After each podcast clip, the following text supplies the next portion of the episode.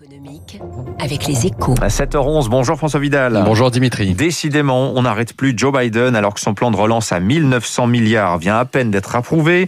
Le président américain devrait présenter demain un gigantesque programme d'investissement de 3000 milliards de dollars destiné à reconstruire les États-Unis en mieux.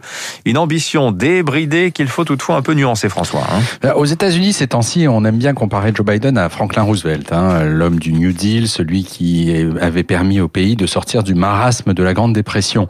Et c'est vrai qu'on retrouve chez le locataire actuel de la Maison Blanche la même volonté de remettre sur pied son pays le plus vite possible et sans se soucier de l'importance des moyens mis en œuvre. De quoi faire pâlir d'envie des Européens toujours englués dans l'épidémie.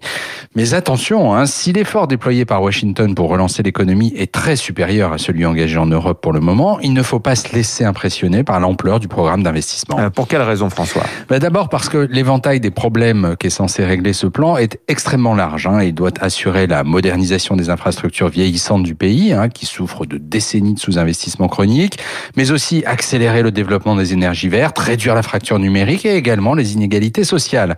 Dans ces conditions, l'enveloppe de 3 000 milliards de dollars ne paraît plus forcément si remplie. Ensuite, parce que l'adoption de ce plan n'est rien moins que sûr. Hein. L'investissement dans les infrastructures est un serpent de mer aux États-Unis. En leur temps, Barack Obama et Donald Trump s'y étaient cassés les dents. Et puis surtout, le financement de ce plan passe par des hausses d'impôts, vous l'avez dit. Et les républicains ont déjà prévenu qu'ils s'y opposeraient avec la dernière énergie. Autant dire que le New Deal de Joe Biden n'est pas encore voté. François Vidal des Échos. Merci à vous, François. Il est 7h12 sur Radio Classique. Dans un instant, restez avec nous. Et justement, on va parler des États-Unis, on va parler de la France aussi avec Bijan Egbal, le président de l'AmCham France.